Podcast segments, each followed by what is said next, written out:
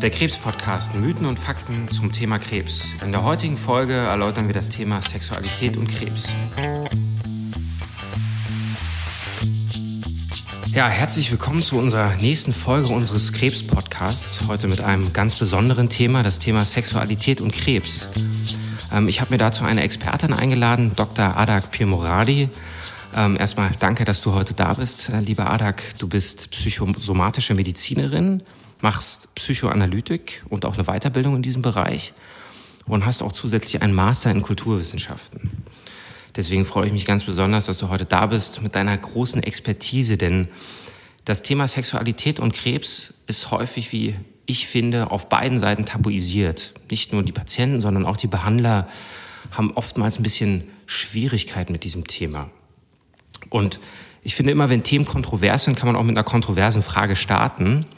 Ähm, deswegen würde ich dich gerne fragen, Krebspatienten, die unter einer aktuellen Behandlung sind, vielleicht eine lebensbedrohliche Erkrankung haben, mit einer schlechten Prognose, hat das Thema Sexualität denn überhaupt eine Bedeutung in dieser lebensbedrohlichen Situation oder ist das etwas für danach? Ist das vielleicht was, was gar nicht thematisiert werden muss? Ja, herzlichen Dank erstmal, Robert, dass ich hier sein darf, zu dem Thema sprechen darf. Denn wie du sagst, es ist ein nicht ganz einfaches Thema und ähm, den Raum zu bekommen, darüber zu sprechen, das ist mir sehr wichtig und ähm, dafür danke ich dir. Zu der Frage, selbstverständlich ist in einer Akutsituation, wo es erstmal darum geht, das Überleben des Patienten zu sichern, ähm, Pläne zu machen, welche Chemotherapie oder welche primäre Operation notwendig ist, die Sexualität nicht die Nummer eins oder das Thema Nummer eins. Dennoch ist es ganz wichtig, dass man die Sexualität als wichtigen Teil der Lebensqualität bedenkt. Und gerade heute, wo die Medizin wissenschaftlich doch so weit entwickelt ist, dass wir immer mehr auch Langzeitüberlebende haben, dürfen wir nicht vergessen, dass ähm, ein positives Outcome oder eine Genesung ja letztlich nicht zu trennen ist von einer guten Lebensqualität. Also ein Patient ist nicht nur geheilt, wenn er die richtige Chemotherapie bekommen hat oder eine ähm, Operation, bei der er rezidivfrei operiert worden ist, sondern wenn er die Zeit genießen kann und Lebensqualität hat. Und dazu gehört eben die Sexualität. Was schätzt du, wie hoch der Anteil ist an Patienten, die tatsächlich ein Problem haben, nach so einer Eierstockkrebsbehandlung zum Beispiel mit Operation und Chemotherapie, die dann auch tatsächlich so einen Einfluss auf die Lebensqualität hat? Ähm, der Anteil ist sehr hoch. Ich habe im Rahmen meiner Doktorarbeit eine Befragung gemacht anhand eines validierten Fragebogens, dem FSFID.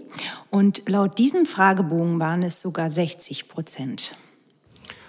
Und wie wurde das diagnostiziert? Haben Patienten, reden die darüber oder was ist so, so ein Weg, wie, wie solche Dinge überhaupt entstehen, solche Probleme? Das ist das Problem. Die Patienten ähm, sprechen in den seltensten Fällen von sich aus über die Problematik. Und es ist Aufgabe des behandelnden Arztes in der onkologischen Nachsorgesprechstunde, das Thema anzusprechen, einzubringen, um den Patientinnen erstmal den Raum zu bieten, dieses Thema zu artikulieren. Jetzt ist es ja oft so, dass in diesen Nachsorgesprechstunden die Zeit immer relativ knapp ist oder Themen vielleicht ganz anders im Vordergrund stehen. Was glaubst du denn, warum fällt es auch Ärzten so schwer, das Thema überhaupt so anzusprechen und zu thematisieren? Weil es gibt ja offensichtlich ein, eine Lücke. Das ist ein ganz wichtiger Punkt, den du da ansprichst, dem ich mich als angehende Psychoanalytikerin natürlich sehr gerne widme. Denn an dem Punkt geht es eben um die eigene Abwehr der Ärzte. Es ist deswegen so schwer, dieses Thema in Beziehung zu bringen, nicht weil die Zeit in der Nachsorgesprechstunde nicht reicht, denn die reicht ja immer nicht aus für alles Mögliche. Wir sind als Ärzte ständig unter Druck und haben ähm, wenig Zeit, aber beim Thema der Sexualität ist es leider, so wie auch äh, der ungarische Psychoanalytiker Balint gesagt hat, deswegen schwierig, weil wir kaum umhin kommen, eine eigene Haltung in dieses Thema zu bringen. Also sobald wir das Thema Sexualität eröffnen mit unserem Patienten, entsteht eine Nähe zu diesem mhm. Patienten. Das bedeutet, dass auch wenn die Zeit kurz ist, es nicht sein muss, dass wir dieses Thema oder der Arzt, der in dieser Sprechstunde mit dem Patienten konfrontiert ist, alle Probleme für ihn löst.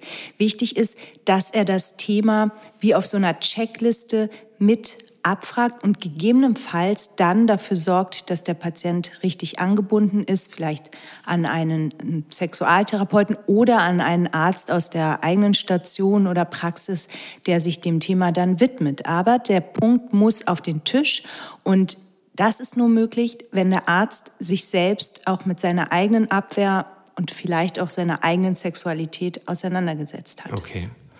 Und würdest du empfehlen, dass diese Gespräche mit Angehörigen zusammen sind, mit dem Partner oder sollte die Patientin das versuchen, alleine zu suchen, diesen Kontakt, dieses Gespräch? Weil ich stelle mir vor, wenn so ein Problem ja offensichtlich entsteht, dann fällt es ja auch der Patientin schwer, darüber zu reden, weil sie sich vielleicht von ihrem Partner unter Druck gesetzt fühlt oder es einen Konflikt gibt, der daraus entsteht auf beiden Seiten. Wie sollte ein Patient damit konkret umgehen? Oder der Partner? Also erst einmal zeigen Studien, dass es gar nicht so häufig ist, dass sich die Patienten wünschen, dass der Arzt den Partner selbstverständlich mit einbezieht. Also auf Seiten des Arztes ist es immer sinnvoll, wenn man erstmal den Kontakt nur zum Patienten sucht. Man kann dann gerne den Partner mhm. dazu holen, nach einem kurzen Kontakt mit dem Patienten, indem man er spürt, wo liegt das Problem, was ist jetzt hauptsächlich die körperliche Symptomatik oder gibt es auch einen lavierten Beziehungskonflikt. Wenn das einigermaßen geklärt ist, kann man gerne den Partner dazu holen. Natürlich ist es für die Patientin selber eine große Herausforderung, weil sie sieht sich ja ähm, nach so einer Behandlung eines gynäkologischen onkologischen Geschehens mit einer ganz neuen Form der Körperlichkeit und damit verbunden auch Sexualität konfrontiert. Das heißt, sie muss erstmal selber mit sich wieder in einen Dialog kommen, der es ihr ermöglicht, sich in dieser neuen Form anzunehmen und zu erleben. Und dann, Passiert das über die Zeit oder was ist deine Erfahrung? Ja, Zeit ist natürlich immer ein ganz, ganz wichtiger Faktor, aber es ist auch Arbeit. Mhm. Also es, es kommt nicht von selbst. Ähm, die Zeit vergeht, aber je mehr es ähm, die Bestrebung gibt, das zu verstehen, was da passiert und auch die Möglichkeit des Abschieds gegeben ist, zum Beispiel von der Sexualität, die man in der Form ja nicht mehr haben kann, weil sich was verändert hat, desto mehr eröffnet sich die Möglichkeit, eine neue andere Sexualität zu etablieren und diese mit dem Partner dann irgendwann vielleicht und hoffentlich auch zu teilen. Mhm. Was sind aus deiner Sicht ganz konkrete Probleme, die zum Beispiel nach einer Eierstockkrebsbehandlung auftreten können? Was sind so ganz praktische Dinge, an die man vielleicht gar nicht vorher denkt? Das sind ja große Operationen, wo viele Organe entfernt werden, Eierstöcke, Gebärmutter zum Beispiel und auch Chemotherapien. Was sind typische Symptome, die auch auftreten können, die die Patienten vielleicht auch, sagen wir mal, wahrnehmen, aber gar nicht unbedingt damit in Verbindung bringen mit der Behandlung? Da gibt es eine klare ähm, Richtung in somatische Problematiken mhm. und in die psychische Richtung. Mhm. Natürlich gehört das alles zusammen. Aber wenn wir es jetzt mal ähm, kategorisieren würden, würde ich sagen, auf der einen Seite haben wir die Symptome der trockenen Scheide, der Schleimhäute, die ähm, vulnerabler sind. Äh, man hat ähm, vielleicht eine Verengung oder Vernarbung im Vaginalbereich. Aber das alles ähm, ist ja dann das, was der Gynäkologe auch zu behandeln ja. weiß und mhm. kann. Mhm. Auf der anderen Seite haben wir natürlich die psychologischen Aspekte. Dazu gehört ähm, auch das Fatigue-Syndrom zum Beispiel, das man nicht unterschätzen das kann. Das, ein, das, das ist eine generelle ein, Müdigkeit oder? Genau, das ist die ähm, Erschöpftheit, die Müdigkeit auch. Ähm, gerade bei den äh, onkologischen Patientinnen in Bezug auf die Chemotherapie, ne, die Chemofatigue, die gibt's aber auch ohne Chemotherapie, aber in dem Falle wird das wahrscheinlich eine Verbindung haben. Ähm, aber auch ähm, Beziehungs Probleme, die entstehen oder sich zeigen, die ja vorher vielleicht schon da gewesen sind, jetzt aber viel offensichtlicher werden. Das allergrößte Problem, was sich in Studien immer wieder zeigt, ist, dass es eine ähm, Veränderung des Körperbildes gibt. Also die Patienten fühlen sich nicht mehr attraktiv, ähm, haben Angst, ähm, dass sie äh, was kaputt machen könnten beim Verkehr zum Beispiel, dass irgendwelche ähm, Narben vielleicht äh, mhm. aufgehen. Oder dass es Schmerzen gibt oder andere genau. Empfindungen, die das schlechte Gefühl vielleicht sogar noch verstärken. Genau, also Ängste sind ein ganz großes Thema. Mhm. Ähm, und eben auch dann in Folge sozialer Rückzug ähm, aus ja, Übervorsicht vielleicht auch, dann wird mit dem Partner nicht mehr so kommuniziert. Ähm, all das führt dann natürlich zu Folgeproblemen. Ja. Wenn wir jetzt mal den Idealfall nehmen, wir haben einen Arzt, der darauf eingeht, der das erkennt, der das diagnostiziert und auch richtig darauf reagiert und auch ein entsprechendes Hilfsangebot auf allen Ebenen sozusagen gibt. Weil das klang jetzt ja schon so, als wenn es tatsächlich, wenn es so ist, auch relativ schlimm ist und belastend ist. Wie würde denn konkret das dann aussehen, so eine Therapie? Du hast somatisch angesprochen, also körperlich, so als Beispiel. Und dann das Psychische. Und wenn, so, wie lange würde sowas dauern?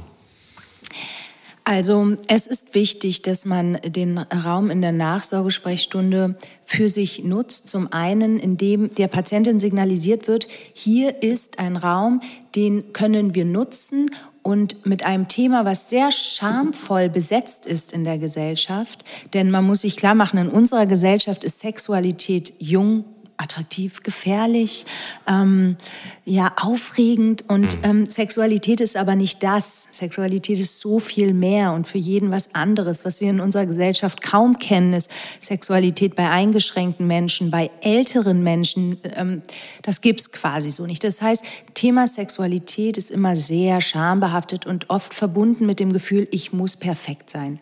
Der Arzt kann also erstmal diesen Raum eröffnen, mhm. zu zeigen, hier ist der Raum, ich bin da, ich höre zu und ohne okay. zu bewerten können wir uns das anschauen. Das wäre für die psychische Problematik sehr wichtig, braucht natürlich auch einen geschützten Raum und das mhm. braucht Zeit. Die körperliche Symptomatik kann der Arzt natürlich parallel betrachten, kann da mit äh, Vaginalsalben arbeiten, mit Dilatatoren arbeiten. Die Frau darauf hinweisen, dass sie erstmal mit der eigenen Sexualität wieder vertraut werden sollte. Es muss ja nicht gleich mit dem Partner funktionieren und vielleicht sogar so verhaltenstherapeutische Maßnahmen ergreifen, wie zu sagen, jetzt machen Sie mal eine Woche yeah.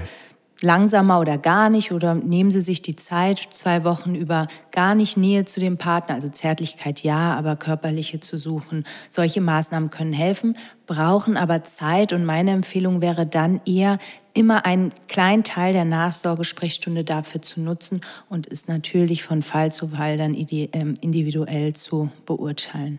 Wenn diese Nachsorgesprechstunde das nicht kann, die Patientin aber trotzdem diese, dass diese Belastung spürt und dieses Problem da ist, wo könnte sie sich noch hinwenden? Was sind Stellen? Du bist jetzt Psychosomatikerin, aber was, vielleicht weiß man gar nicht, wo soll man überhaupt hingehen? Mhm. Zum Hausarzt, zum Onkologen. Mhm. Die Klinik sagt vielleicht, mache ich nicht oder will ich nicht, wie mhm. auch immer. Mhm. Ja, da finde ich immer sehr sinnvoll ähm, die Vorgesprächsmöglichkeiten, die psychosomatische Kliniken anbieten, denn da können die Frauen erstmal ganz ähm, ohne Obligation hingehen und dann wird ein psychosomatischer Arzt, mhm. der auch ein Verständnis hat für allgemeine körperliche äh, Probleme, sich anhören, was der Patient an ähm, Problem mitbringt und der kann dann auch sehr gut einschätzen, gibt es da vielleicht ähm, einen Grundkonflikt, der sich jetzt anhand dieser Problematik, also anhand dieses onkologischen Geschehens aktualisiert? Können wir da psychotherapeutisch arbeiten? Oder braucht es hier tatsächlich einen Sexualtherapeuten, der aktiv an der Sexualität mit dem Partner involviert arbeitet? Das können dann ja die Spezialisten in der Klinik beurteilen. Oder man ähm, kann auch zu ambulanten Psychotherapeuten ähm, überweisen. Da gibt es von der Psychotherapeutenkammer ähm, eine Seite, wo man direkt Kriterien auswählen kann, verhaltenstherapeutisch oder analytisch. Ähm, wenn man das Gefühl hat, dass tiefergreifende Arbeit notwendig ist, kann man auch an die Berliner Institute verweisen. Mhm. Das sind das, äh, zum Beispiel das BIP oder das Adler-Institut. Die würden dann aber wahrscheinlich tiefenpsychologisch und äh, psychoanalytisch mit den Patienten arbeiten. Wie hoch ist denn der Anteil? Du hast gesagt, es gibt psychische Ursachen oder Behandlungsstrategien und somatische, also rein körperliche Strategien. Ähm, alle die genannten Anlaufstellen sind ja rein psychologisch oder psychisch. Wie hoch ist denn der Anteil, wenn jetzt eine Patientin sagt, na ja, Psychotherapie, da habe ich irgendwie, das ist mir so ein bisschen, habe ich vielleicht Angst vor oder ist gleich so ein Begriff, der mir Sorge bereitet, um den es eigentlich gar nicht geht. Ähm, würde es Sinn machen, dass man erst somatische Dinge behandelt, also zum Beispiel die Trockenheit als einfaches Beispiel, und dann das anschließt? Oder muss das immer parallel erfolgen? Was glaubst du? Es muss nicht und es kann auch nicht, weil, wie du sagst, äh, es Patientinnen gibt, die das gar nicht wollen. Und ähm, natürlich kann man niemanden psychotherapeutisch behandeln, wenn er das nicht möchte. Aber auch hier gilt die Regel genauso wie bei der Kinderwunschbehandlung. Es kann immer eine zusätzliche supportive mhm. Maßnahme okay. sein. Und manchmal kommen dann doch auch Dinge, ähm, mit denen die Patientinnen selber nicht gerechnet hätten. Und in Deutschland haben wir ja dieses äh, wirklich großartige Glück, dass die Kasse das auch erkannt hat, welche Möglichkeiten in der Psychotherapie auch stecken und das äh, von der Kasse getragen wird. Also könnte man es parallel auch nutzen. Also das wäre eigentlich abgedeckt und auch kein Problem, alles in Anspruch zu nehmen für Patienten. Und wenn alles super läuft, also Diagnostik, Therapie, alles klappt wunderbar, wie lange ist denn so ein Zeitraum, bis man vielleicht auch wieder zu einer zufriedenstellenden Sexualität zurückkehren kann nach einer Krebstherapie? Das ist wirklich sehr unterschiedlich und abhängig von den Verläufen.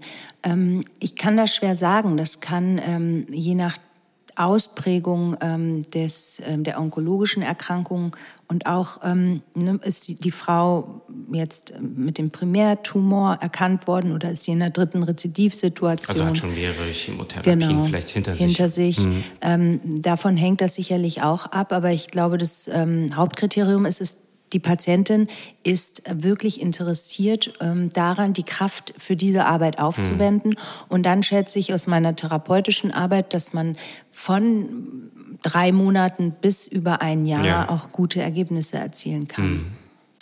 Was sind denn Dinge, die man gar nicht darf? Gibt es auch Verbote?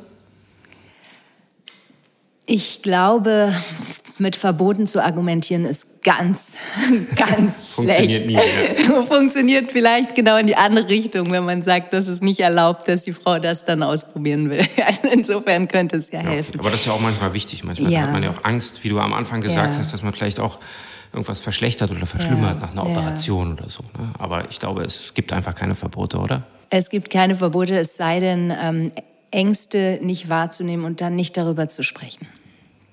Das ist ein, das ist ein guter Punkt, das einfach auch zu artikulieren. Ja, sehr schön. Vielen, vielen Dank erstmal für diese Information. Zum Schluss würde mich noch eine persönliche Sache interessieren. Wenn du diese Art von Arbeit machst, das ist ja relativ äh, intim häufig. Kann man das, sagen wir mal, du hast am Anfang gesagt, jeder hat so seine eigene Haltung auch äh, zu bestimmten Dingen, wie das Thema Sexualität. Wie gehst du damit um, so viel intime Dinge auch im Berufsalltag zu sehen und zu haben? Naja, zum einen, indem ich mir eingestehe, dass ich fehlbar bin. Und da muss ich auch sagen, dass es äh, Unterschiede gibt. Es gibt Patienten, mit denen ist es weniger problematisch und mit anderen, wo ich ähm, auch vielleicht mal die Schamesröte im Gesicht habe, aber das ist normal. Und ähm, natürlich versuche ich eine neutrale, spiegelnde Haltung beizubehalten. Mhm. Und es wird mir nicht immer gelingen, was ich aber dann in Ordnung finde und zulasse. Und dann ist das relativ organisch. okay, klingt gut. Vielen Dank. Danke auch. Wir freuen uns auf die nächste Folge. Weitere Informationen finden Sie in unseren Show Notes.